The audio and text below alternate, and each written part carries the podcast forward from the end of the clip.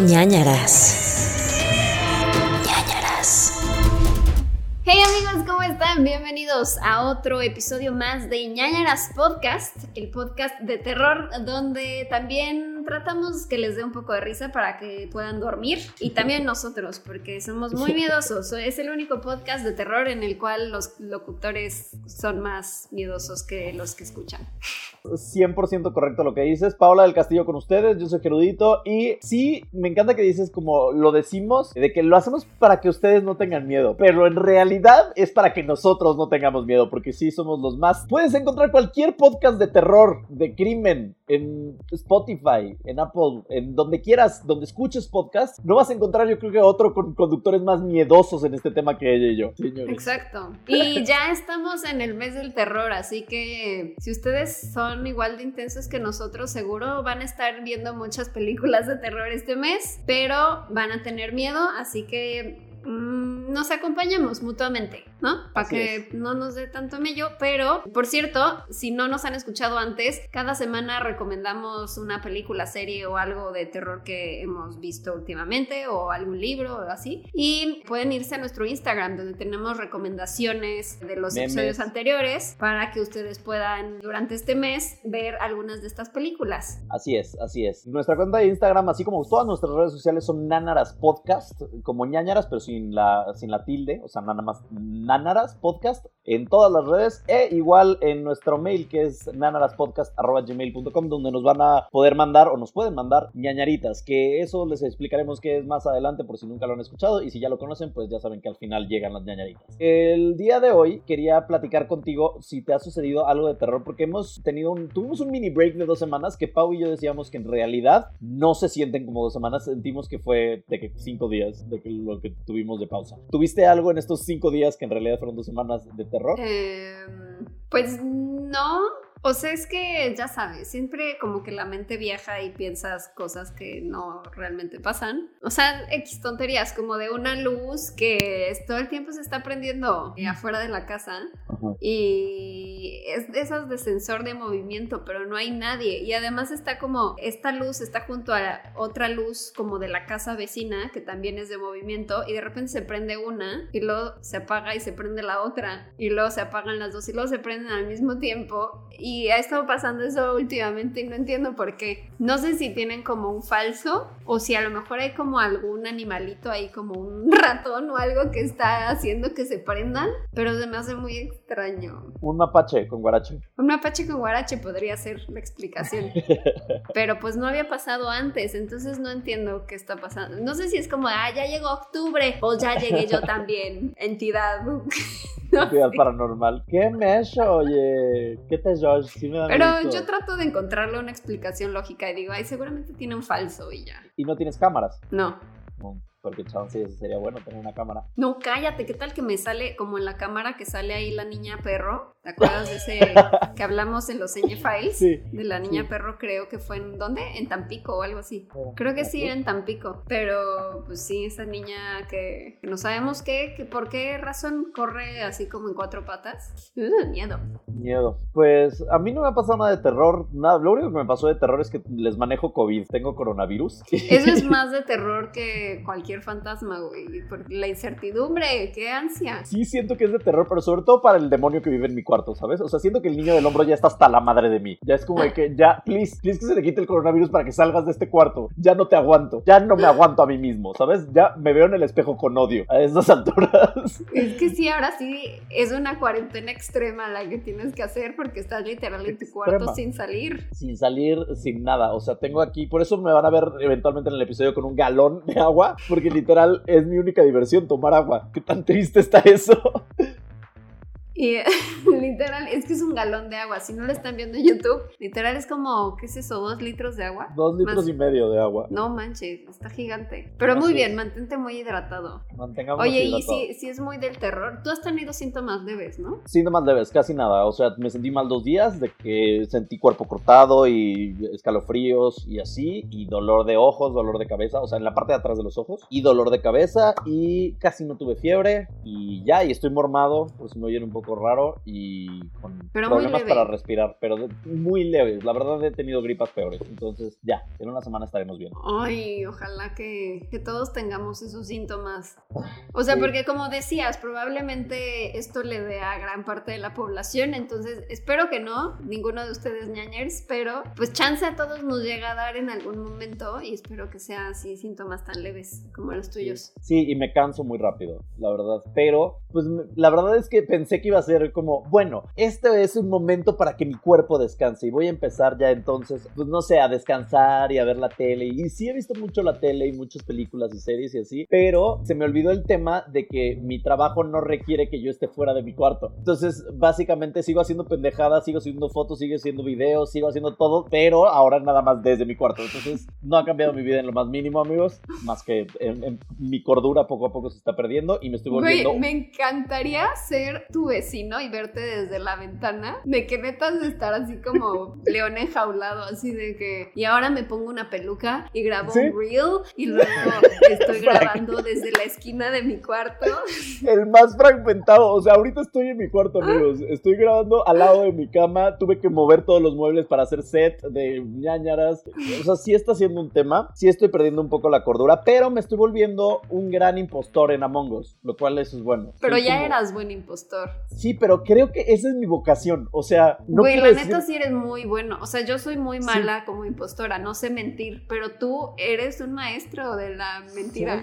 Soy el amo del engaño, de verdad, amigos. No sé qué pedo, no sé por qué, pero sí, sí soy muy bueno. Como que sé cómo engañar a la gente un poco, lo cual me preocupa, ¿sabes? A mí me da miedo de mí mismo. Pero Sí, eres manipulador. y el otro día estaban diciendo justo que hace como en el episodio 3 de este bonito podcast o 4 o algo así, dijimos como, ay, para el episodio 53 Gerudito ya va a ser asesino serial Ah, y que te iba a matar. Y en el episodio 53 jugamos a Us y te maté.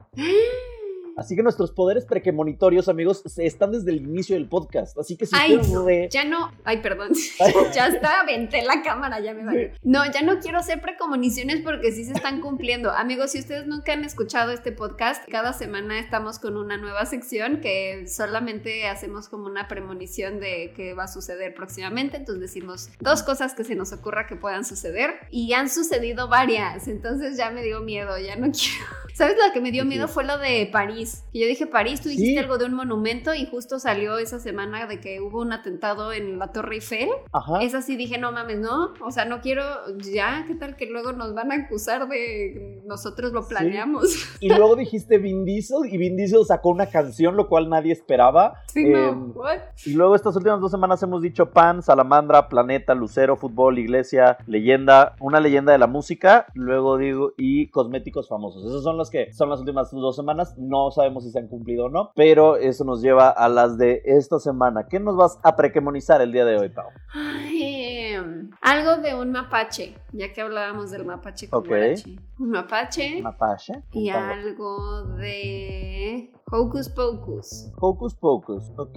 O sea, de que haya algo nuevo de la secuela o algo así. Sí, porque estaban haciendo la secuela, ¿no? O sea, dijeron que querían hacerla, pero todavía no empezaban ni nada. Pero si sale algún update, ya puede ser parte de la prequemonición. O puede ser una coincidencia también. Ok, yo prequemonizo algo con un actor de Broadway. No sé qué va a pasar con un actor de Broadway. Y prequemonizo algo con los derbés. ¿Ok? Ok. El que sea. No es nada más el que sea, yo creo que va a ser algo con toda la familia, que involucra a varios miembros de la familia Derbez. Ok, muy bien. Dos o tres. O sea, no sé qué va a pasar, pero algo va a pasar con la familia Derbez. ¿Qué? Para que estemos enterados. Oye, ¿estás consciente de que a lo mejor tú prequemonizaste tu propio COVID? Porque dijiste hace unas semanas COVID y un youtuber. Tal vez no era Nat Campos, eras tú. No, mi prequemonición era de Nat Campos, porque yo dije que era en esa semanita y en esa semanita fue Nat Campos. La mía nada más es un pilón. Ok.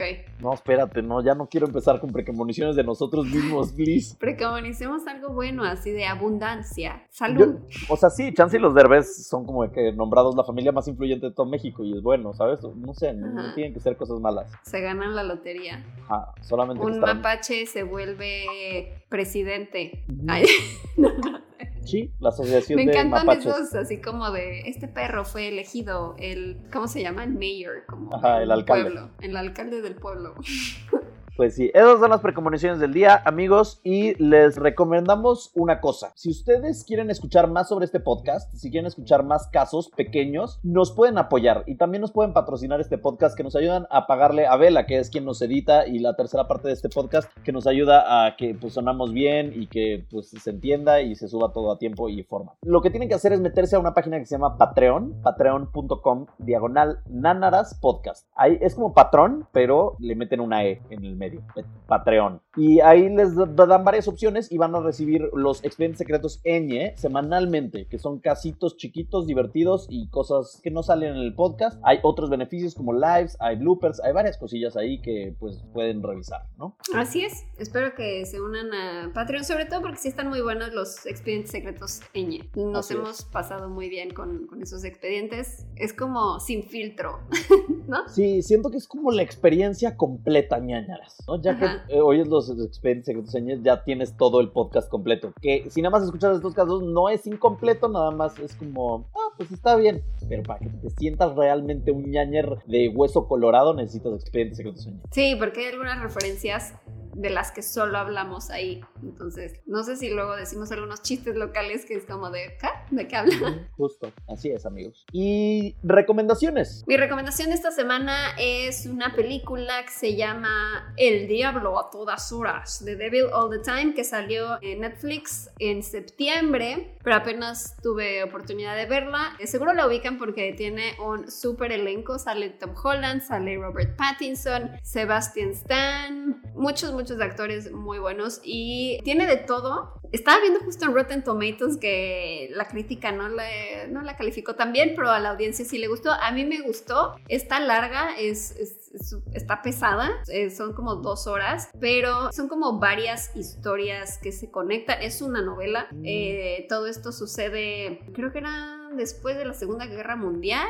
Ya ni me acuerdo. Es que ya tiene como una semana que la vi. Pero sí, después de la Segunda Guerra Mundial, en 1960, en Ohio. Y hay como, de- o sea, como distintas historias que se conectan de algunos personajes. Lo que siempre hay como en el fondo es que tienen historias bastante truculentas.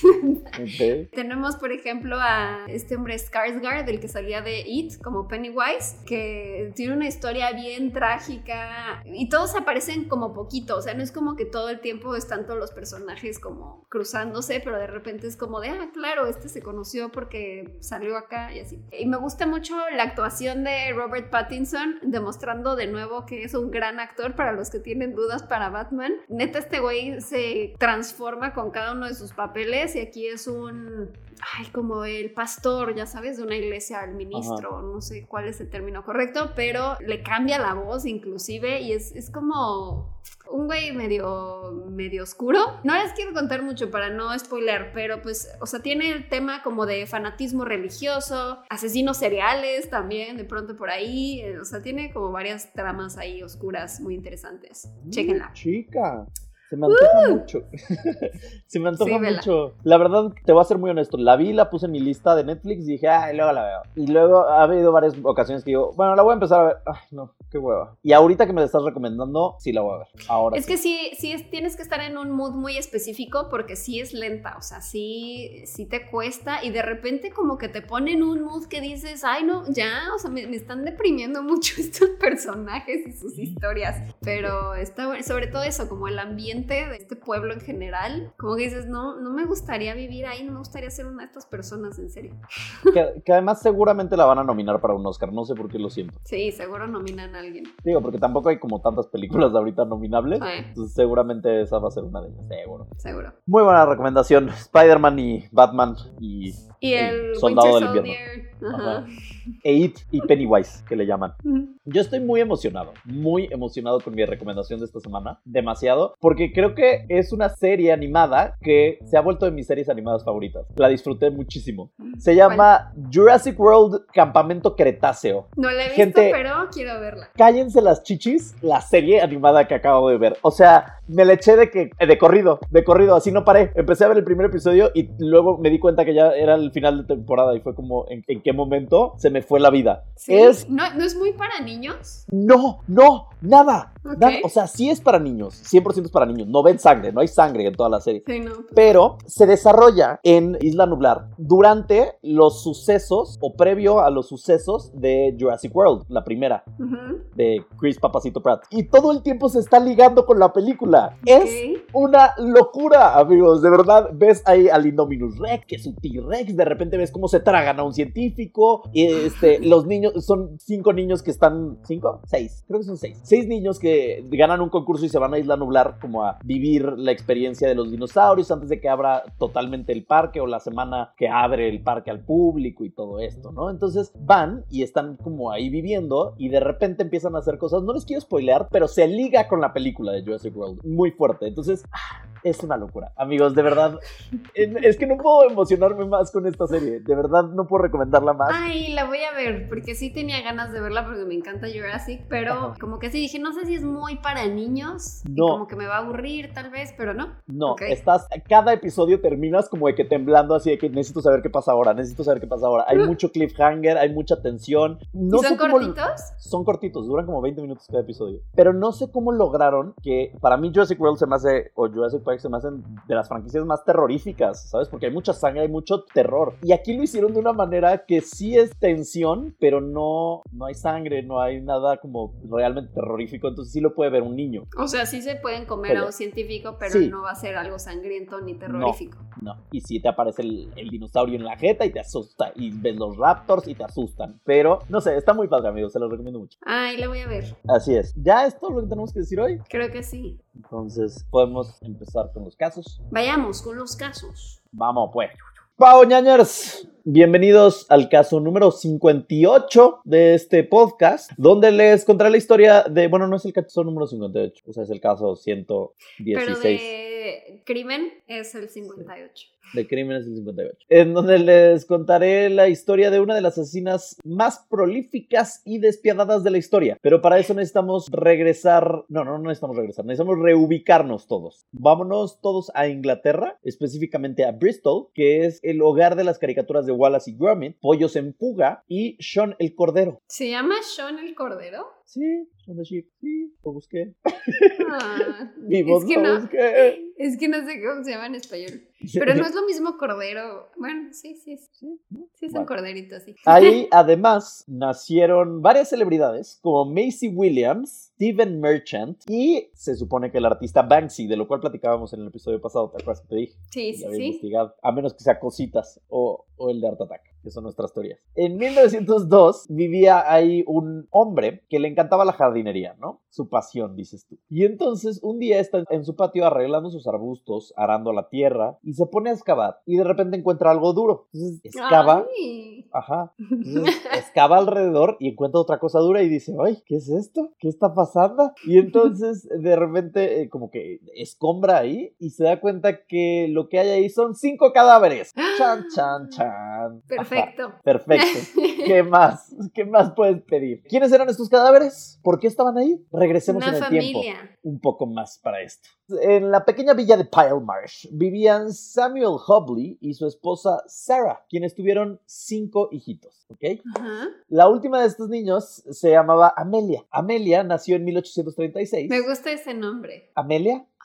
Es muy de terror, ¿no? Sí, es muy sí, misterioso. sí. Amelia. Sí, sí tiene nombre de fantasma. Amelia. Bueno, Amelia era una niña muy inteligente, le gustaba la literatura y la poesía, eran sus hobbies, cuando no tenía que estar eh, cuidando de su mamá. Su mamá, Sarah, tenía una enfermedad que se llama tifo, que son unas fiebres y son unos comezones, pero entonces esto empezó a joderla mentalmente y entonces empezó a volver muy agresiva y muy violenta y terminó muriendo a los 12 años de Amelia. ¿ok? Además de su mamá, también se murieron dos hermanas de Amelia, de los cinco que eran. Siempre que digo de los cinco, pienso en cuando dijiste de los cinco que quedaban, uno no mató, Fred. Es que una- sí, sí, es Ay, como no. la canción de niños. Este, ¿cómo era? ¿De los dedos? Este se fue al mercado, ¿o qué? Pero eran cerditos, ¿no? Sí, este cerdito se fue al Entonces, mercado. Este y este No se me lo sé, comió. Ajá, el pulgar se lo comió. ¿Quién O se sea, lo no, comió? no, no, no, no eran cerditos caníbales, eran como, este fue a la tienda, él lo cocinó, él, o sea, como que preparaban comida y el pulgar se lo comía, según yo. Pero ¿quién se come el pulgar? No, no, no el pulgar, o sea, cada, pul- cada dedo tuyo. No Cada- existe el pulgar en esta En, historia. en esta historia no hay dedos, cada dedo tuyo es un cerdo. Y el cerdo gordito, o sea, el pulgar, gordofobia, era el que se comía la comida de lo que preparaban los otros cuatro dedos. O sea, se comió a los. Sí, sí, caníbal. No, chance cocinaban como ratatouille, ¿sabes? O sea, no tenía que Ah, ser. ok, ok. No, eran- Mm. No era como que este cerdo preparó medallones de cerdo, este costillitas, no. Salchichitas, Salchichita. tocino. Ay, no. Ay, qué rico es el tocino. Me Eh, hace muy, sentir muy culpable comer cerdo porque es muy rico, pero siento muy feo porque son muy adorables los cerditos. Bueno, ya, fue un paréntesis. Es que no sé, es que te diría lo mismo. Yo trato de no comer cerdo, pero no, pero el tocino es tocino, ¿sabes? O sea, el tocino no- ni siquiera debería de ser cerdo. Es demasiado delicioso para. No, Mm, no sé. Siento que puedes comer cualquier cosa con tocino y está bien, literal. Sí. Ay, me acuerdo que había un chocolate que tenía pedacitos de tocino y era tan bueno. O una dona así como de Ah. maple con tocino. Mm. En, Orlando, en Universal Studios, venden uno en Los Simpson, que es una barra de chocolate rellena de malvavisco con pedacitos de tocino. ¡Ufa! No saben la deliciosez. Ay, ya, para. Y sale un granjero con un cerdito en la mano. Es Ay, delicioso. no. güey. Quiero ver al cerdito. Los Simpsons siendo épicos como siempre. Bueno, el mundo del que eran cinco. De los cinco, dos se llamaban Sarah Ann porque tuvieron una que se llamaba Sarah Ann y se les murió. Y luego nació otra que se llamaba Sarah Ann y también se les murió. Entonces era como que, güey, uno, ¿por qué le pones el nombre de una que ya se te murió? Es Y que dos, siento que está feo porque no le están dando ni personalidad. Es como Sarah No. Ann 1 y Sarah Ann 2. Como Sí. Thing 1, Thing 2. Sí, pero ya se había muerto la Sarah Ann 1, entonces nada más quedaba una Sarah Ann. Entonces, de todas maneras se murieron las dos. Y es como, bueno, ok, no le vuelvas a poner Sarah Ann porque se te muere la niña. Y entonces, Amelia, ¿no? La más pequeña. Los otros dos eran hombres. Eran dos hombres, tres mujeres, de las cuales dos se mueren. Bueno, el punto es que Amelia, después de que se muere su mamá, se va a ir a vivir con su tía. Su tía trabajaba en una tienda, en una sastrería, eh, hacía corsets, ¿no? En esa época. Y entonces ella aprendió este oficio. Y a los 24 años, después de estar trabajando en esta tienda haciendo corsets, se muda sola a vivir independiente, luchona, y conoce a su primer esposo. Su Ujú. primer esposo se llamaba George y tenía 59 años. Entonces, ya saben. El típico romance de él de 60, ella de 20, típico, Ujú. de cualquier día. Casual. Ajá. Y Me parece más historia de terror eso y la existencia de los corsets. o sea, es- todo más que todo lo que vas a decir. ¿cómo andas con una persona que tiene 40 años más. Ajá, sí. Pues es como puede ser tu papá. 35, 35 años. O Mm. sea, cuando él cumplió 35 años, ella estaba naciendo. ¿Qué pedo con eso? No, no tiene sentido. Bueno, X. No. No. juzgo. O sea, sí juzgo, pero no juzgo. O sea, para el amor no hay edad, pero a veces sí. Pero a veces, pero ah, no hay edad, pero hay límites, ¿sabes? Exacto, sí, sí, sí. Bueno, para el acta de matrimonio tuvieron que mentir los dos para que no fuera tanto shock. Y entonces dijeron que él tenía 48 y ella 30. Que sigue Mm. siendo 18 años de diferencia, ¿sabes? Pero bueno, para mí sigue siendo súper creepy el tema. X. El tema es que se casan. Amelia se casa con él, tienen una hija y viven, pues, relativamente bien, relativamente tranquilos durante nueve años hasta que George se muere. George fallece porque, pues, el hombre ya tenía 68 años, ¿sabes? Y esta tendría 33. O sea, estaba jovenzuela todavía. Entonces, Amelia, mientras está casada, dice que deja su vocación de hacer corsets y su vocación real era ser enfermera. Entonces, estudia para ser enfermera. Eh, se aprende los conceptos básicos y dentro de la carrera o de la academia o de las prácticas o lo que sea, conoce a una amiga suya llamada Ellen Dane. Ellen le dice, existe un negocio más lucrativo que ser enfermera, pero que utiliza nuestros conocimientos. ¿Quieres saber cuál es? Y entonces ella dice, sí. En la más emprendedora se da cuenta que el negocio lucrativo es otro. Este es el negocio. El negocio socio era que rentaba habitaciones de su casa para mujeres que se embarazaban fuera del matrimonio y entonces luego esos bebés los tenían en esta casa y estos bebés los daba en adopción por un costo, ¿ok? Y ya luego la mujer, en, ya post embarazo, se regresaba con su familia. Nadie se enteraba en el pueblo que había tenido un hijo fuera del matrimonio. Y todo bien, y todo en orden. La otra. Qué era- visionaria o Sí. mujer de negocios. Sí, muy, muy. Ellen Dane era muy visionaria y Amelia dijo, ok, y voy a revolucionar la industria y la revolucionó. Te voy a contar qué hacía. Eh, la otra, lo que hacía Amelia, porque luego le- ya le daba hueva como encontrar a otras personas a quien quisieran un bebé, dárselos en adopción y vendérselos. Entonces, lo que hacía era dejaba que se murieran los bebés. No. Entonces, a esto eventualmente se le llamó granja de bebés, entre comillas, ¿no? O agricultura de bebés. Lo cual en mi mente suena súper adorable porque imagínate una granja de puros bebés con sus mini overoles y sombreritos de paja, como Oshkosh Bigosh, y entonces con vaquitas bebés y ovejas bebés, y todos felices teniendo su granjita de bebés. Sería algo muy hermoso. Sí, sí lo es, pero no, porque Pero no era van a eso. dejar que se mueran.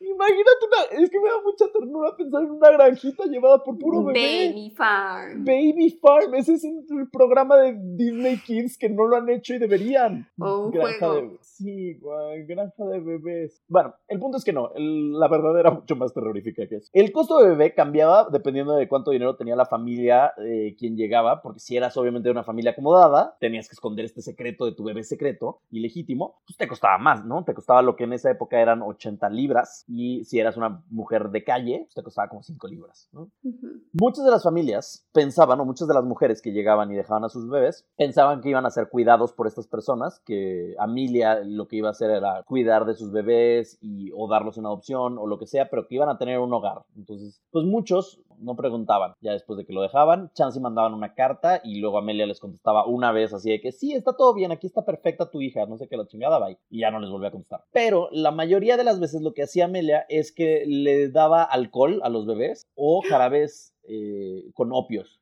Opias. ¿Como para dormirlos o qué? Ajá, para dormirlos y que no lloraran. Y eventualmente se morían de hambre. Ay, no. Ajá. Era un negocio bastante lucrativo porque la mayoría, pues como te decía, no regresaban por miedo o por vergüenza de que se enteraran de que tuvo un hijo fuera del matrimonio. Entonces, bye, se mu- Ujú. lo dejaban ahí. Entendamos que en esas épocas tener un hijo fuera del matrimonio era prácticamente como matar a alguien, era casi igual de grave. No es como hoy en día que tienes un hijo fuera del matrimonio y hasta te hacen un programa en MTV, ya sabes, de Teen Mom. No, en esa época sí era un cuasi delito. Amelia, además, todo este tiempo tenía bastantes tendencias suicidas, tenía problemas mentales y cuando, por ejemplo, la cachaban de que un doctor, porque ella obviamente cuando se moría uno de estos bebés, tenía que hablarle a un doctor o a un médico o a alguien para que fueran y le dieran el acta de defunción. No mames, pero se cada semana de, ah, ya se murió otro bebé. Pues sí, lo que hacía es que eh, para huir, no adelantar, pero para que no la cacharan, se iba de varios lugares. O sea, de que se mudaba mucho, iba con diferentes médicos, eh, entonces pasaba mucho tiempo y cuando empezaban a sospechar de ella, pues se iba. Y la otra es cuando alguien también se daba cuenta, decía como, no, es que tengo un pedo mental, tengo un breakdown y se internaba en un hospital psiquiátrico. Entonces era como de que, ay, no, pobrecita, está mal, seguramente está mal y ya está. Y ya, Ujú. luego salía. Un día, por ejemplo, Amelia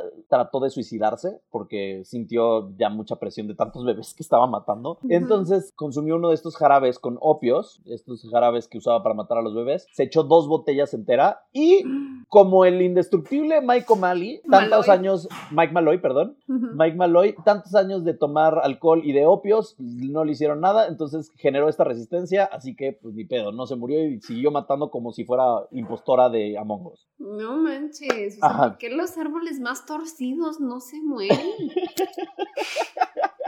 Sirven para columpio. ¿Por qué? Este, pues bueno, en 1872, a sus 36 años, Amelia conoce a William Dyer, que era un cervecero, y tienen otros dos hijos, uno que se llama Marianne y uno que se llama Samuel. Pero a Amelia no le encanta esto del matrimonio, entonces se lleva a los hijos y abandona al esposo. Mm. De ahí le empieza a causar mucho estrés el hecho de que tener bebés que le dan las mujeres estas en adopción, pues se pongan a llorar o estar gritando o tener que esperar días y a veces semanas para que se nos muriera el niño, ¿no? Entonces, lo que hace es, dice, ¿cómo le hago para ponerle fast Acelera pass? el proceso, ¿no? Sí.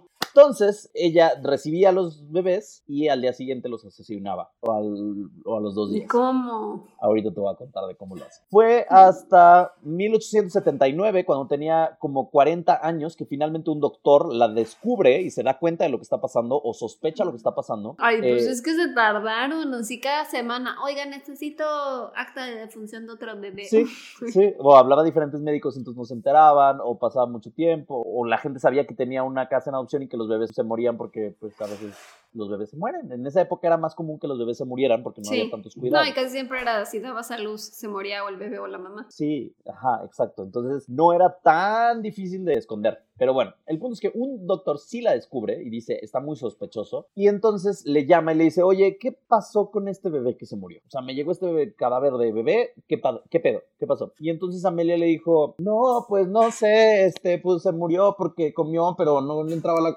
Como que le dio respuestas muy vagas. Ujú.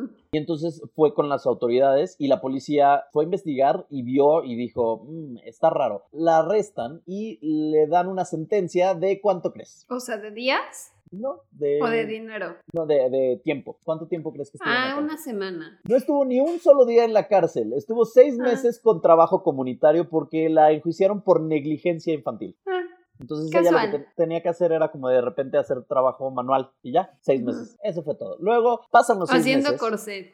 Ajá, Sí. ajá, literal. O, o luego tenían que mover piedras. Luego los ponían como, lo cual se me hizo muy raro. Los ponían a agarrar, había piedras como en una pila de rocas y les decían, ok, toda esa pila de rocas la tienes que pasar a otro lado. Y entonces nada más tenían que mover rocas hacia otro lugar y hacer otra pila de rocas con las mismas rocas. Y ya, ese era su trabajo. ¿Será nada más como para mantenerlos Sí. ocupados? Sí, sí, eso hacían. Mm. Em, pues pasan seis meses de este trabajo y Amelia decide continuar con su trabajo de agricultora de bebés. Y entonces dice, mira, ya aprendí mi lección, ya no le voy a avisar a los doctores. ¿Por qué chingados les tengo que avisar? ¿No? O sea, nada más me estoy exponiendo los al peligro. escondo. Ajá. Entonces me voy a volver freelance y entonces voy a desechar los cuerpos yo misma. Entonces, en esta época conoce a una mujer que se llama Jane Smith. Jane Smith se vuelve su cómplice y en mi mente amante lésbica. No creo que lo haya sido, pero en mi mente lo fue.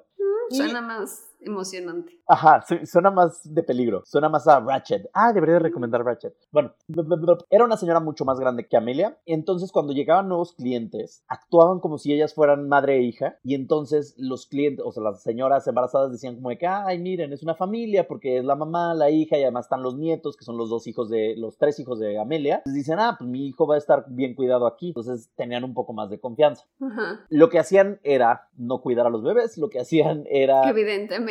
Evidentemente. Encontraban en el periódico a sus clientes o a sus víctimas, los veían, recibían el pago y al bebé, y al día siguiente les ponían una cinta de como masking tape alrededor del cuello de los bebés para que se ahogaran y no. No. pudieran respirar. Ajá. Amelia dijo en una de sus declaraciones que le gustaba ver a los bebés con cinta alrededor del cuello porque le gustaba ver cómo trataban de agarrar aire y luego se morían. Ya sabes, Ay, qué cute. Cutesy, ¿sabes? Ay, güey, Eh, pero ¿por qué? No sé, las bendis, güey. Se metía con las bendis. Pero era como de la época alguna app, así como hoy en día buscas en una app así de quiero a alguien que pasee a mi perro y aquí era Ajá. como que buscaban en el periódico, ah, esta señora me cuida a mi Sí, bebé. busco pareja para dar en adopción a mi bebé. Y entonces eso es lo que encontraba. O ella ponía, familia busca bebé, ya sabes. Y entonces ahí ellos llegaban. Pero entonces ya era, o sea, ya se le había hecho como una adicción. Sí, Estar ya matando se le hizo fácil. A Amelia se le hizo fácil. Ya que estaban muertos los bebés, los envolvía en una tela y luego tenía varias opciones porque cambiaba, le iba cambiando. Una era que les ataba una piedra y los aventaba a algún pozo. Otra era los amarraba con una piedra y los aventaba al río Támesis. O la tercera era que los enterraba en algún lugar, como su patio, ¿no? Y gracias a ella fue que se origina la tradición de la rosca de reyes, donde tú tienes que escarbar para encontrar al niño. ¿Sabías eso? Ay, no. No, no es cierto. La verdad, no, pero-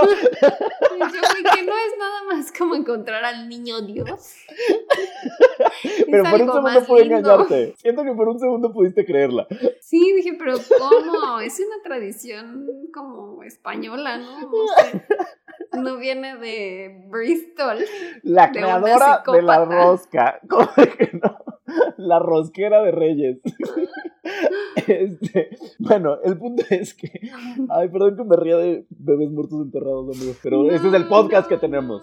Amelia usa este método hasta 1896, cuando un pescador iba en su bote y de repente ve unas cosillas flotando. No me quiero reír porque me estoy riendo. Ay, no. Ve unas cosillas flotando en el río. Sí, ya, perdón. Es un bebé flotando. Eran dos bebés muertos, envueltos, dos bebés, dos bendicioncitas, y entonces las ve y dice, ¿qué pedo? Va a la policía, logran identificar la tela, acababan de empezar como los estudios forenses, y lograron investigar que la tela era una tela que solo se compraba en una tienda, y eventualmente lograron rastrear a Amelia. Dijeron, esta tela es de Amelia. Pero... eh, Muy no- avanzada la Sí. policía en Bristol esta época. muy, muy perras las detectives de Bristol.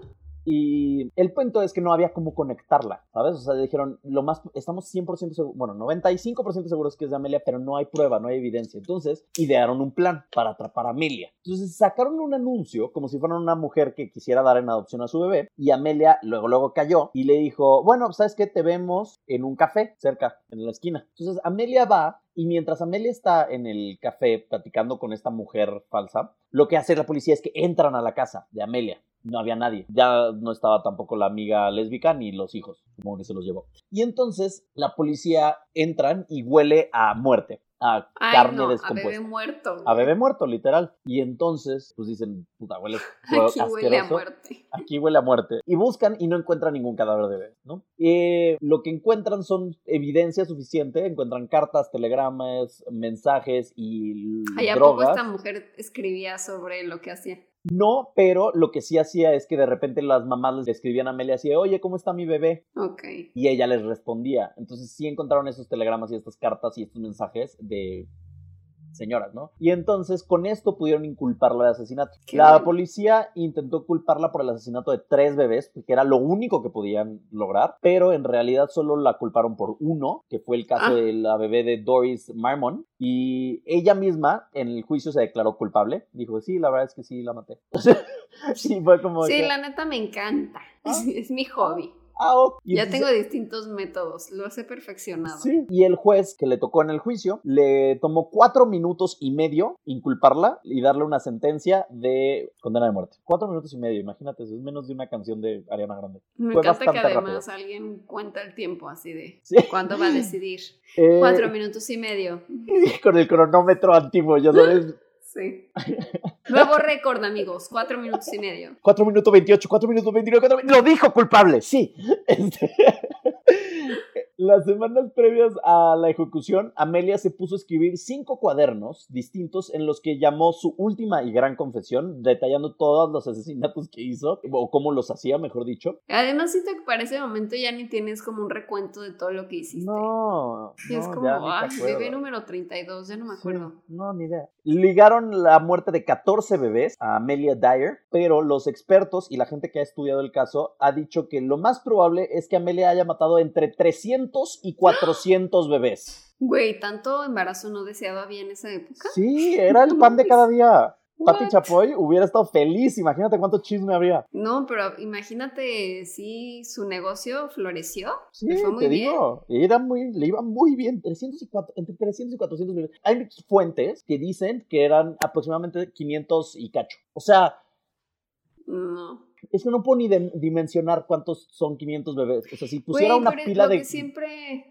lo que siempre decimos de consíguete otro hobby, es algo de Sí. provecho. O sea, güey, si, si lo contamos como si fuera, no sé, a mí me gusta pintar, voy a pintar 500 cuadros. Pues no, nunca los voy a Ajá. acabar. ¿Por qué matas 500 bebés? ¿Por qué? Y es que no Hornea hace, 500 pasteles. no se me hace dimensionable, ¿sabes? O sea, estoy pensando en una pila de bebés muertos. O sea, de que 500 bebés muertos apilados.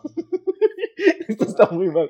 500 bebés muertos apilados y siento que cubren un chingo. O sea, Siento que es un cuadro renacentista sobre el infierno. sí.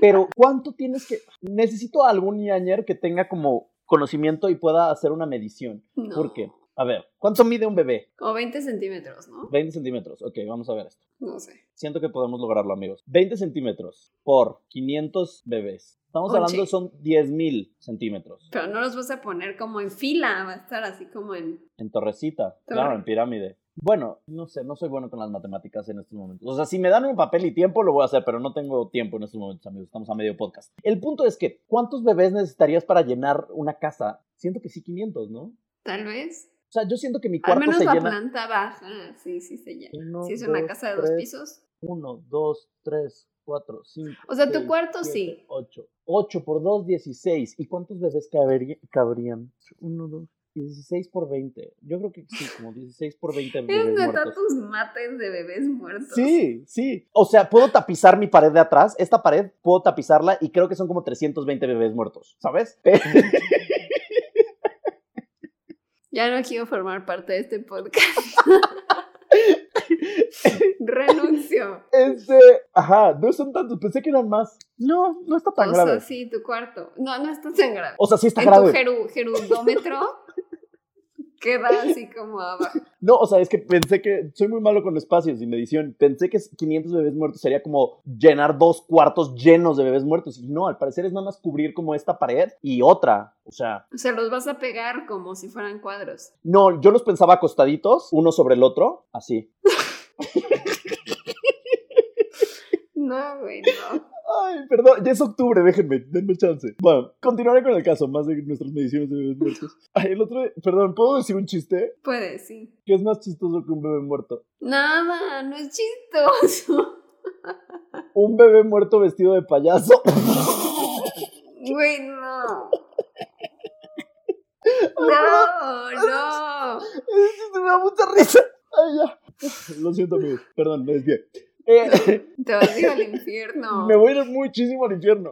Infierno de bebés muertos. No, no. ¿En qué me quedé? Ah, sí. Zombie en el babies. Eh, tre- entre 300 y 400, algunas personas personas que 600 bebés. En el río Támesis lograron encontrar 50 cuerpos de bebés en esa época, pero pues probablemente había muchos más que nunca pudieron recuperar. Amelia dijo que le ponías también cinta alrededor del cuello a los bebés para que la gente pudiera reconocer cuáles bebés eran suyos, o sea, cuáles les Como había matado a perrito, como una Ajá. correa. Como que su Collar. signature, su firma, era la cinta alrededor del cuello. Entonces ya sabías que ese era un bebé muerto por Amelia. Ujú. Uno de ellos, por ejemplo, cinco de ellos los enterró en una de sus casas, que eventualmente compraría un señor y haciendo jardinería, descubriría. Ay, pobre señor. Así es. Él solo quería plantar sus suculentas Sus gardenias, sí. y de pronto encuentra unos bebés muertos. Cinco bebés con su gargantilla de cinta. A Amelia la colgaron el 10 de junio de 1896 a sus 60 años. Cuando le preguntaron sus últimas palabras, dijo, no tengo nada que decir. Ya lo dije todo en mi Ajá. confesión. En mis cinco cuadernos ya está todo, literal. Y la dejaron caer a las 9 de la mañana. Sus asesinatos fueron alrededor de la época de Jack el Destripador, entonces algunas personas sospechaban que sería ella, pero no hay evidencias ni motivos para pensar que sí lo fue. Y, Además, Jack fue en Londres, ¿no? pues y sí, esto pero era en Bristol está Bristol. muy cerca. Ah, bueno. Debido a este caso, las leyes en cuanto a la adopción cambiaron, se volvieron mucho más estrictas para evitar que existan más de estas granjas de bebés, las feas, no las bonitas están en mi mente. Y al pasar los años empezaron también a hacer reformas para inculpar no nada más a los agricultores de bebés, sino también a los padres irresponsables que dan en adopción o en venta a sus hijos. Entonces ya ahorita ya hay leyes en contra de eso. Y a Amelia se le ha nombrado la ogra de Reading, la granjera de Reading o la niñera asesina. Y le crearon una canción como folclórica, ya ves que les mama a los ingleses hacer como cancioncitas, como rima. Ajá. Entonces le crearon una suya y ha tenido varios libros, documentales y películas acerca de su vida, incluyendo la de Creadora de Ángeles, la asesina serial reina del 2004 y tiene un libro electrónico también como animado. Y esa es la historia. No de supero tu bebé payaso, güey. No. Ay, se me hace un gran chiste, a mí me da muchísima risa. No. Es el chiste con más humor negro del mundo, perdón, pero sí me da risa. Creo que no puedo con el humor negro, me duele en el alma. Bueno, pues vamos perdón. al siguiente caso. Vamos al siguiente caso y perdón, amigos. Bueno, pues para la historia paranormal vamos a hablar sobre un faro no embrujado, pero donde sucedieron cosas muy extrañas. En diciembre de 1900, por si te acuerdas de esa época, Uy, ¿cómo no? Como si me fuera ayer. perfecto. un poquito Sí. después de Doña Amelia, Sí, poquito. añitos Em, después. Un barco llamado Hesperus zarpó hacia la isla Eileen Moore. Siento que me suena como a una banda. Aileen Moore. Eileen Moore. Aileen Moore. Uno de siete islotes conocidos como los siete cazadores de las Islas Flannan en la costa del noroeste de Escocia. El capitán James Harvey debía llevar a un nuevo cuidador del faro como parte de la rotación regular, porque mm, al parecer no sabía esto de los faros. Nunca he visitado un faro, pero se me hace... No sé si siguen actualmente usando faros o ya no se usa eso. Pues es que según yo ya existen radares, pero todavía sirven. Es que el punto del faro es que un barco no se estrelle contra la tierra o, o avisar que hay rocas. Sí, o sea, como para que puedan ver y, y que sepan que ahí hay rocas y que no se va a estrellar Ujú. el barco. Y siempre tenía que haber al menos dos hombres vigilando al menos este faro. No podía como uno irse a dormir y el otro no, porque pues había barcos a todas horas y pues hacían rotaciones. Entonces ahora este capitán tenía que llevar a uno para que rotara eh, puesto con otro. El viaje se retrasó unos días por mal clima, entonces eh, cuando Harvey y su tripulación finalmente llegaron al faro, todo estaba muy extraño, porque normalmente cuando llegaba un barco, eh, habían varias preparaciones que tenían que hacer los cuidadores del faro, como por ejemplo eh, tenían que dejar preparado el puerto para que pudieran desembarcar, tenían que mm, obviamente salir a recibir al barco y no pasó nada de eso, no estaba ninguna de las preparaciones, no vieron a ninguno de los cuidadores ahí recibiendo al barco y el asta de la bandera estaba vacía. Normalmente tenían que poner la bandera. Y es que mm, realmente ninguno de los cuidadores estaban en el faro. Los tres habían desaparecido.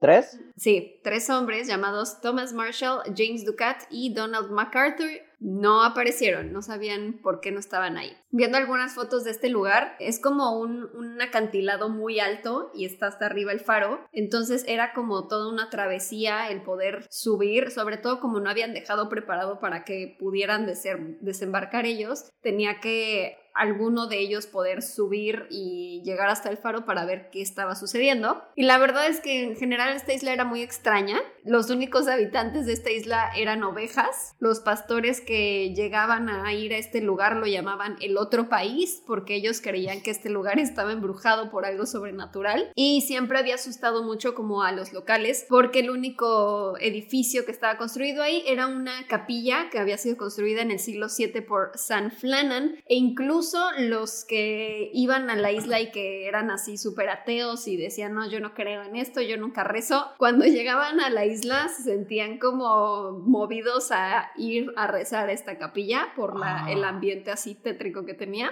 Es toda una película de terror esto. Sí, y habían varias supersticiones, como por ejemplo, decían que tenías que rodear la capilla de rodillas, o sea, te ibas así de rodillas por toda la capilla y como como peregrinación, ya sabes. Como a la basílica, ¿no? Tienes que ir a la basílica de rodillas, algo así. Y este, entonces muchos de los que llegaban a visitar la isla acababan haciendo estos rituales o estas supersticiones porque pues, les daba miedo, entonces ahí tenías a todos de rodillas alrededor de la capilla. Entonces, pues ya, lo que logran hacer es que el hombre que iba a ir a, ser como el suplente cuidador, lo mandan a él como de pues bájate tú a ver qué, qué está pasando en el faro, entonces ya logran que este güey llegue a tierra y se sube, es un hombre llamado Joseph Moore, entonces sube todo el acantilado, el faro había sido construido muy recientemente, era súper nuevo, pero dice que desde que estaba subiendo el acantilado, así toda la colina, que lo empezó a abordar un sentimiento de pavor inexplicable, no sabe por qué. Entra al faro y encuentra la mesa de la cocina. O sea, obviamente todo es como, como si fuera un departamento súper chiquito y tienen una cocinetita y sus camitas y todo, ¿no? Pero es muy, muy reducido el espacio y estaba ahí enfrente la mesa y encima tenían platos con carne, con papas y pepinillos. O sea, alguien dejó ahí su cena. Ajá. Ah, de que alguien dejó ahí preparado todo y no se lo comió. El reloj se había detenido ¿A qué hora? No saben por qué. No sé, no encontré a qué hora, pero así se mm. detuvo el reloj. Había una silla volteada. La lámpara estaba lista para ser encendida porque ubican estas lámparas de aceite que se usaban antes. Estaba todo listo para que ya nada más le pusieran la mecha. Y dos de los tres abrigos de los cuidadores no estaban. Solo estaba un abrigo. Eh, la reja y la puerta del faro estaban cerradas. Entonces pues empiezan a preguntarse, pues, ¿qué pedo? O sea... ¿Cuál reja? O sea, está como una rejita como si fuera la entrada del patiecito, pues como ah, si fuera una casa, una reja afuera y luego está la puerta del faro. Entonces pues empiezan a decir, ¿qué onda? Porque uno de los cuidadores saldría sin su abrigo, porque además hacía mucho frío, porque era diciembre y están en Escocia. ¿Por qué saldría uno de los cuidadores sin su abrigo? ¿Y por qué saldrían los tres juntos cuando las reglas lo prohíben? O sea, siempre tiene que estar al menos uno, siempre así cuidando que, que no se vaya a estrellar un barco y los tres se salieron así de la nada. Pero para este momento dicen, no, pues seguramente están por ahí en la isla, se salieron a buscar algo o algo por el estilo. Entonces pues ya Moore regresa regresa al barco para informar lo que vio en el faro. Eh, da su reporte y el capitán Harvey inicia una búsqueda por toda la isla, o sea, toda la tripulación que llevaba él, este, se ponen a buscar por toda la isla a los cuidadores, pero no encuentran nada. Entonces el capitán envía un telegrama que dice lo siguiente. Un terrible accidente ha sucedido en Flanans. Los tres cuidadores, Ducat, Marshall y el ocasional, Siento feo que no le dijeron. Ay, qué poca madre. Ajá, o sea, güey, el ocasional. El ocasional, güey. Yo sí. no quiero ser nunca el ocasional. O sea, Yo siempre soy el ocasional en la vida romántica. siento que el ocasional pudo haber sido, o sea, el que iban a cambiar por este señor Joseph Moore. Pero Ah. tiene un nombre, no le digas el nombre. ocasional. qué feos de modos. El ocasional han desaparecido de la isla. Al llegar aquí esta tarde no hemos encontrado señal de vida en la isla. Lanzamos un cohete pero no hubo respuesta. Logramos que Moore bajara a tierra y subiera a la estación pero no encontró a los cuidadores ahí. Los relojes se pararon y otras señales indican que un accidente debió haber ocurrido hace aproximadamente una semana.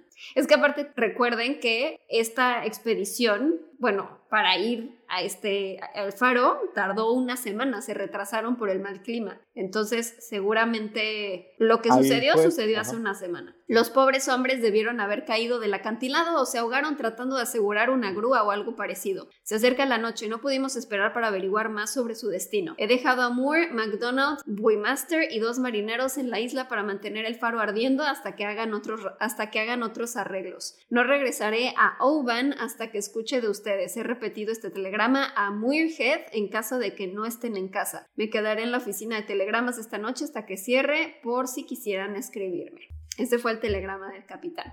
Ajá. Eh, después de esto, pues empezaron a investigar al respecto de qué fue lo que le sucedió a estos hombres y no llegaron a nada concreto. Pero la bitácora del faro dio nuevos detalles porque descubrieron que el 12 de diciembre, Marshall, uno de los cuidadores, había escrito vientos severos que nunca he visto antes en 20 años. Luego escribió que Ducat había estado muy callado y que MacArthur había estado llorando, lo cual es una conducta muy extraña porque pues eran hombres con una reputación de ser súper rudos, eh, marineros experimentados, sí, o sea, no es como que uno se va a poner a llorar porque el viento está muy fuerte, pero de que este güey estaba en las lágrimas y el otro no hablaba, estaba así todo privado. Al día siguiente Marshall reportó más detalles de tormentas, escribió que los tres habían estado rezando juntos, lo cual también es una conducta muy extraña porque pues no Yay. A ver, no necesito. no, no les conocían como que fueran muy religiosos ni nada, pero ya estaban así de no mames, ya, Diosito, si estás ahí, si, si me escuchas, ayúdame. Y además era extraño porque el faro era súper nuevo, era muy seguro, entonces como que decían, porque estos güeyes se pusieron a rezar y estaban llorando. Exacto. Lo más extraño es que no se reportaron tormentas en esa zona entre el 12, 13 y 14 de diciembre. ¿Cómo? Aunque este güey escribió eso, pero pues según los reportes que habían de, no sé si eran muy acertados en esa época, pero según el meteorológico de la zona, no decía que ahí hubo ninguna tormenta. En teoría todo estuvo calmado hasta el 17 de diciembre, pero sea lo que sea que pasó, sucedió el 15 de diciembre, porque ya Porque después la última entrada en la bitácora era de ese día y decía, la tormenta paró, el mar está calmado, Dios está en todo. Ya, eso es lo último que escribió. Dios está en todo. Ajá.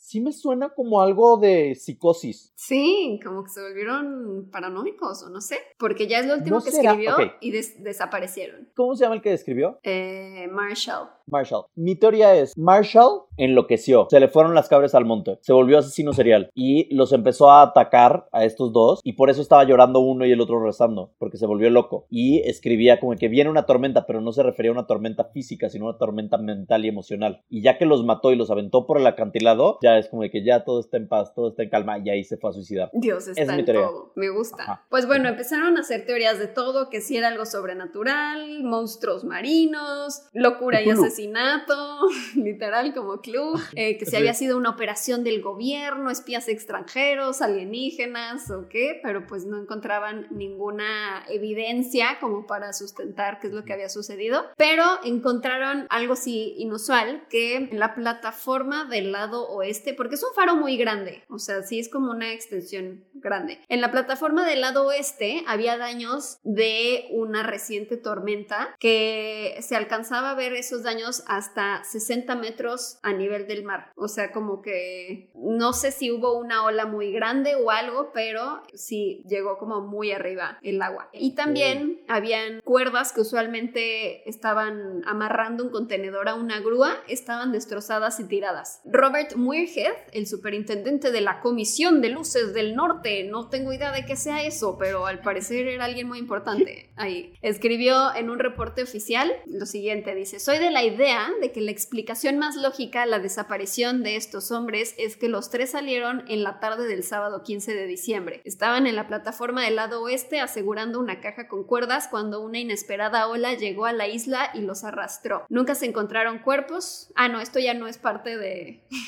de su cita textual. Esto ya Ah, yo ok, diciéndoles no. que no se encontraron nunca ningún cuerpo. Entonces también era sospechoso que era como, pues es que por más que se los hubiera llevado la ola, pues a lo mejor hubieran encontrado algún resto ahí como Mínimo uno. Sí, ¿no? Uno Pero de los pues tres. no, nunca encontraron ningún cuerpo y pues siguen diciendo que supuestamente no hubo ninguna tormenta ahí y pues finalmente eran hombres muy experimentados como para los tres decir, ay, vamos los tres afuera de tener esta cosa de la cuerda. Entonces Y como uno que no sin encaja. abrigo. Ajá, porque saldría, a menos de que sea una emergencia, de que literal se estaba cayendo esa caja y se iba a estrellar contra el faro o algo así, pero si no, no encaja, o sea, no tiene sentido. En los siguientes años, pues han habido, no sé si a la fecha, pero hubo varios cuidadores en el faro y decían que escuchaban las voces de estos cuidadores gritando sus nombres. Que también, Oh. como porque el fantasma diría su propio nombre, ¿no? Qué Qué hueva ser un fantasma y estar así toda la eternidad. Paola.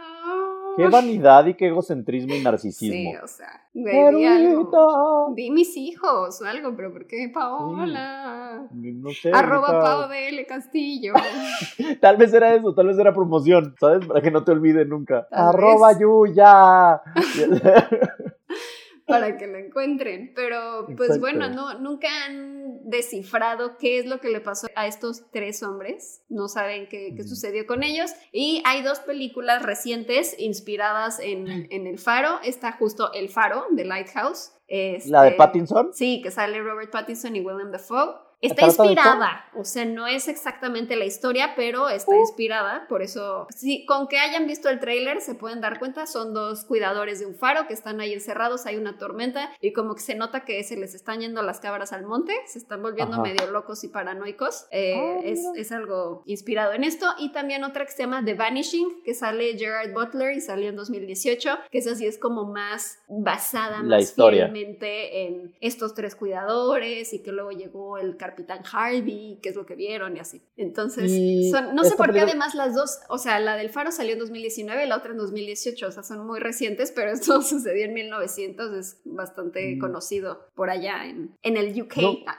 No me enteré de la de Gerard Butler, pero ¿la viste? ¿Sabemos algo de esa película? No, no la vi bien Mm. calificada, pero pues igual me la voy a echar. Siempre he querido ver la del Faro, Ay, siempre, ¿eh? salió el año pasado.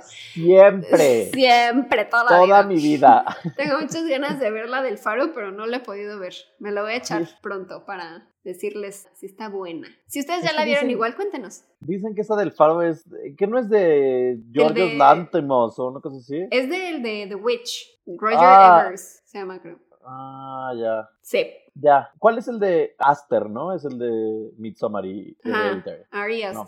Ese es el otro. Ah, Es que son como similares en su estilo, ¿no? sí. Más o menos. sí, a mí. sí. No, ¿sabes qué pasa? No. Siento Robert que- Eggers, le cambió un poco el nombre. Eggers. Siento que no disfruto ese tipo de películas, amigos. Ah, yo sí. No, Pero es no. que justo es como un mood muy mucho. específico, entonces sí sé, o sea, como que de las reseñas que he llegado a ver, como que siempre veo que están así como unos de, "Ah, es muy buena o es una tontería, o sea, ya sabes, como que puede estar Ah. o que la amas o la odias. Siento que se me antoja más la de Gerard Butler que esa, la verdad. Tú ve esa, yo veo el faro y las comparamos. Y comparamos notas Sí. el próximo episodio. Si la encuentro, sí. Si la encuentro en algún lugar disponible fácil, o sea, que no tenga que ir a sus oficinas de Estados Unidos, como siempre, a buscarla, sí, sí la voy a ver. Porque sí quiero saber que en la película cuál es el final, ¿sabes? O sea, si, lo- si dicen que son fantasmas, desaparecieron, se mataron, ¿qué?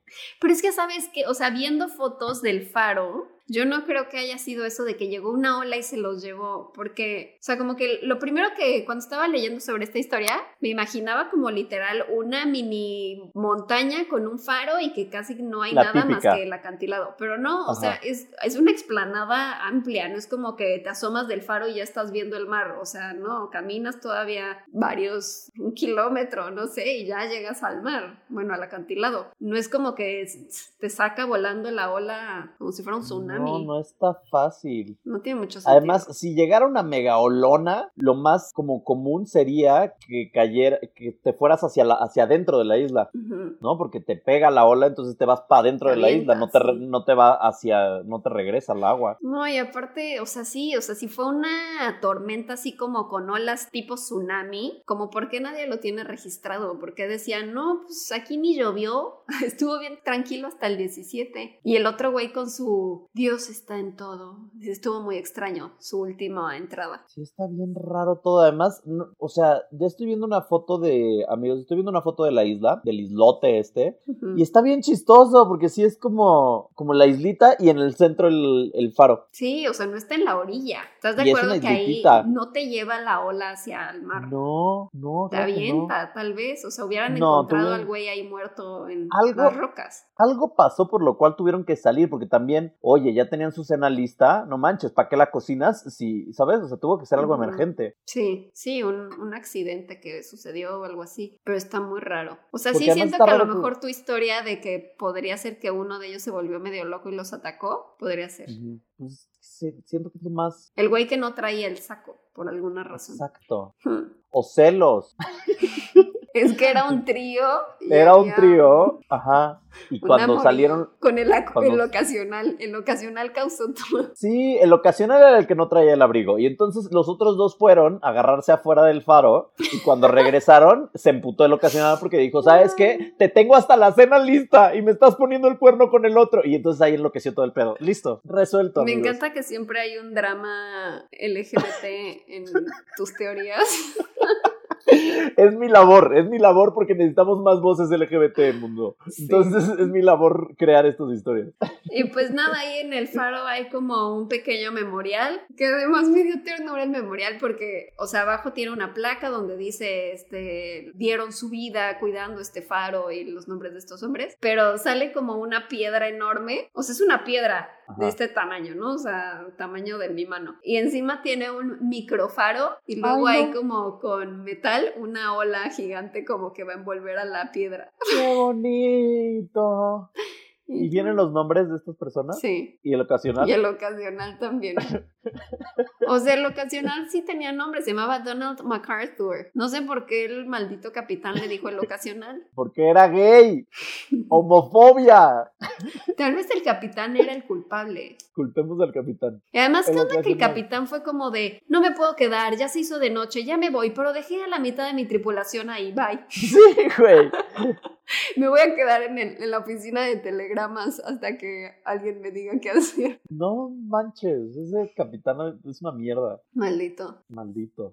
Muy bien. Pues esa es la historia de las desapariciones de la isla Flannan, del faro Me de la isla Flannan. El ocasional desaparecido, le voy a poner. Sí. Ponle, ponle eso. Tenemos ñañaritas para usted. Porque soy norteño. Sí. Tenemos ñañaritas para ustedes, todos huecos. Güey, fue ¿Están como listos? un programa así. Multimedios Ajá. de lejos.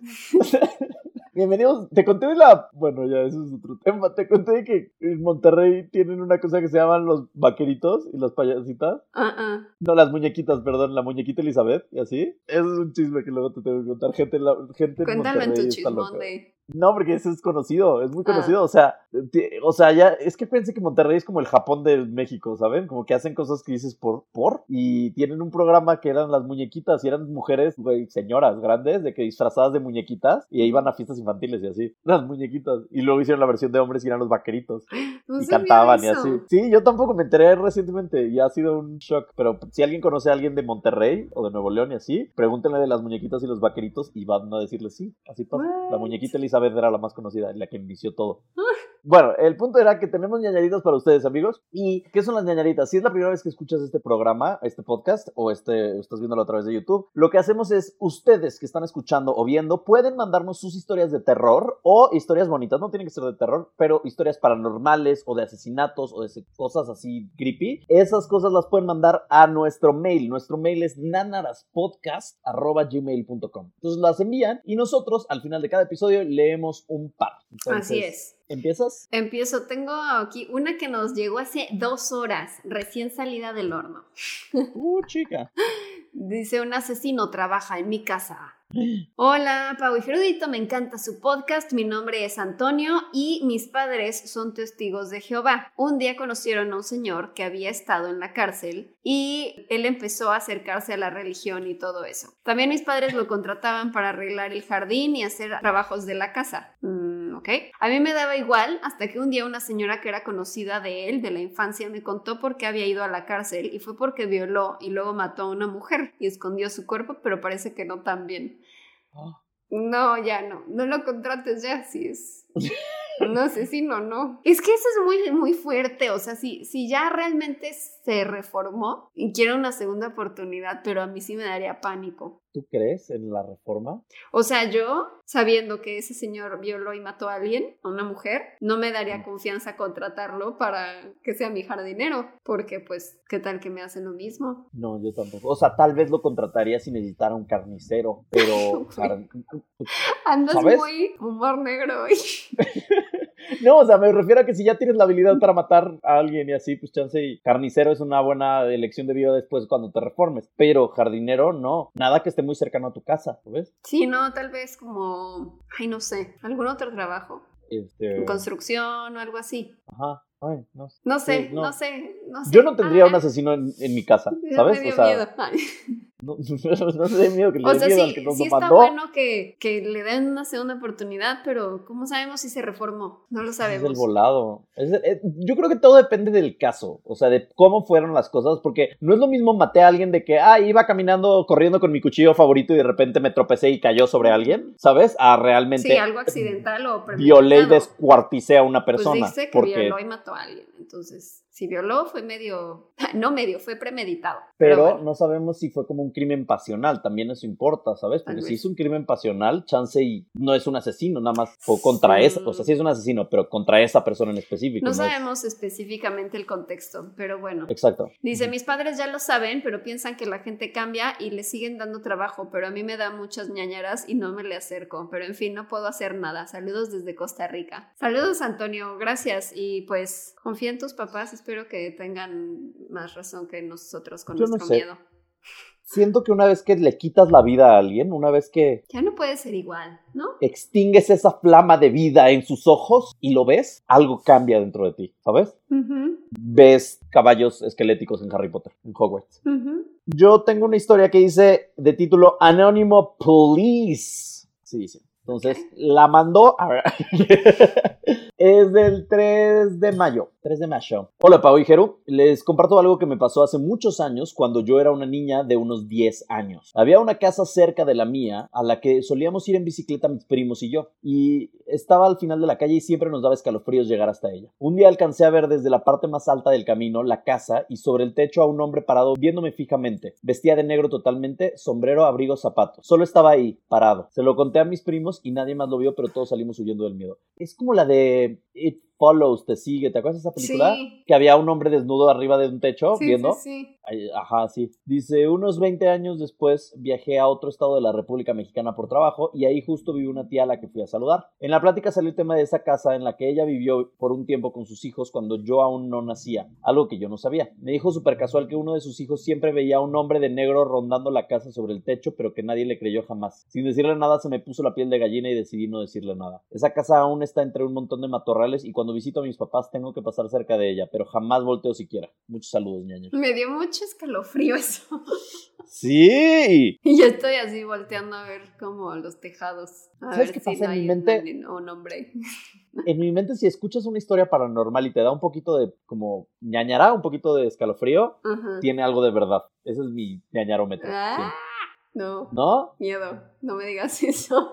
Sí, porque luego contamos historias súper terribles, así de paranormales, y, no, y te, nos dan un poco más igual. Y esta no está tan fuerte, pero sentiste ñañarita. Entonces yo siento que eso es como un instinto Puede ser. paranormal humano. Ok, dice, hola Pau y Gerudito, soy Camila, saludos desde Zacatecas. Los sigo desde el primer episodio de ñañaras y siento que es uno de los mejores podcasts que tiene Spotify. Gracias. Dile Diles. eso a más gente y a Spotify.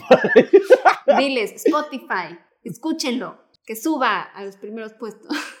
sí. Bueno, yo estaba más pequeña, ahora tengo 16. Antes todo me daba miedo y recuerdo que mis primos siempre trataban de asustarme con cosas que pasaban dentro de la casa de mi abuela. Y es que hace muchos años, les estoy hablando de unos 40 años quizá, o quizá más, eh, mi abuela no tenía tanto dinero y así entonces una señora que era su comadre también tenía problemas de dinero, pero ya tenía a su hija muy pequeña y enferma y tristemente murió. La señora comadre pues no tenía dinero para costear una funeraria, así que le pidió a mi abuelita que si era posible que le prestara su casa para velar a su hija, a lo que mi abuela aceptó. Y desde ahí comenzaron a pasar cosas extrañas. Para esto yo nunca creí que eso fuera verdad hasta hace como dos años mi abuela me confirmó que yes. Yes. que yes. Que incluso ella la ha visto, pero que no le da miedo. Y que no solo hay una niña, sino que hay un niño y también una señora. Y a mis primos les causaba risa, pero también les daba miedo. Como este podcast, ¿Cómo es ese pedo? que Ajá, te da mi- miedo y risa. Exacto. Me contaban que la veían en la sala sentada, así que yo me miaba si me mandaban sola por algo y tenía que pasar por la sala, o que la veían como sombra en el nacimiento que mi abuela pone para Navidad, bien chilling por la sala y así. Y es que bromeábamos, pero sabíamos que esas cosas sí pasaban. No fue hasta que a mí un día que intentaba poner una peli y en la planta de arriba hay un cuarto que tiene dos puertas para entrar. Lo curioso es que el seguro de la primera está por fuera, entonces yo siempre cerraba esa puerta con seguro porque justo me daba miedo que se abriera. Y mientras pongo la peli así escucho la perilla como si la quisieran abrir. Yo de que es el viento, sí es el viento. Y me asomé y tenía el seguro puesto y me regresé. Dije no pasa nada, todo tranqui y se abre la pinche puerta. Me bajé corriendo las escaleras y le conté a mis primos, pero no me creyeron. También estaba recordando algo bien loco. Mi abuela dice que una de mis primas y yo cuando teníamos de que dos años, le gritábamos a la puerta del baño que nos dejara en paz. No sé qué loco. Lo que yo creo es que como la casa de mi abuela se encuentra en una zona que funcionó como escondite para familias en la revolución, pues como que creo que es normal que pasen esas cosas. Otra vecina decía que ella en su patio escucha a niños jugar a la pelota. No sé qué miedo, ¿qué opinan? En verdad espero que lean esto, los quiero. Muchas gracias, Camila. Saludos hasta Zacatecas. Gracias por tu historia. Y pues, Yo, por, por ejemplo, ¿sentiste instinto ñañariento? ¿el escalofrío?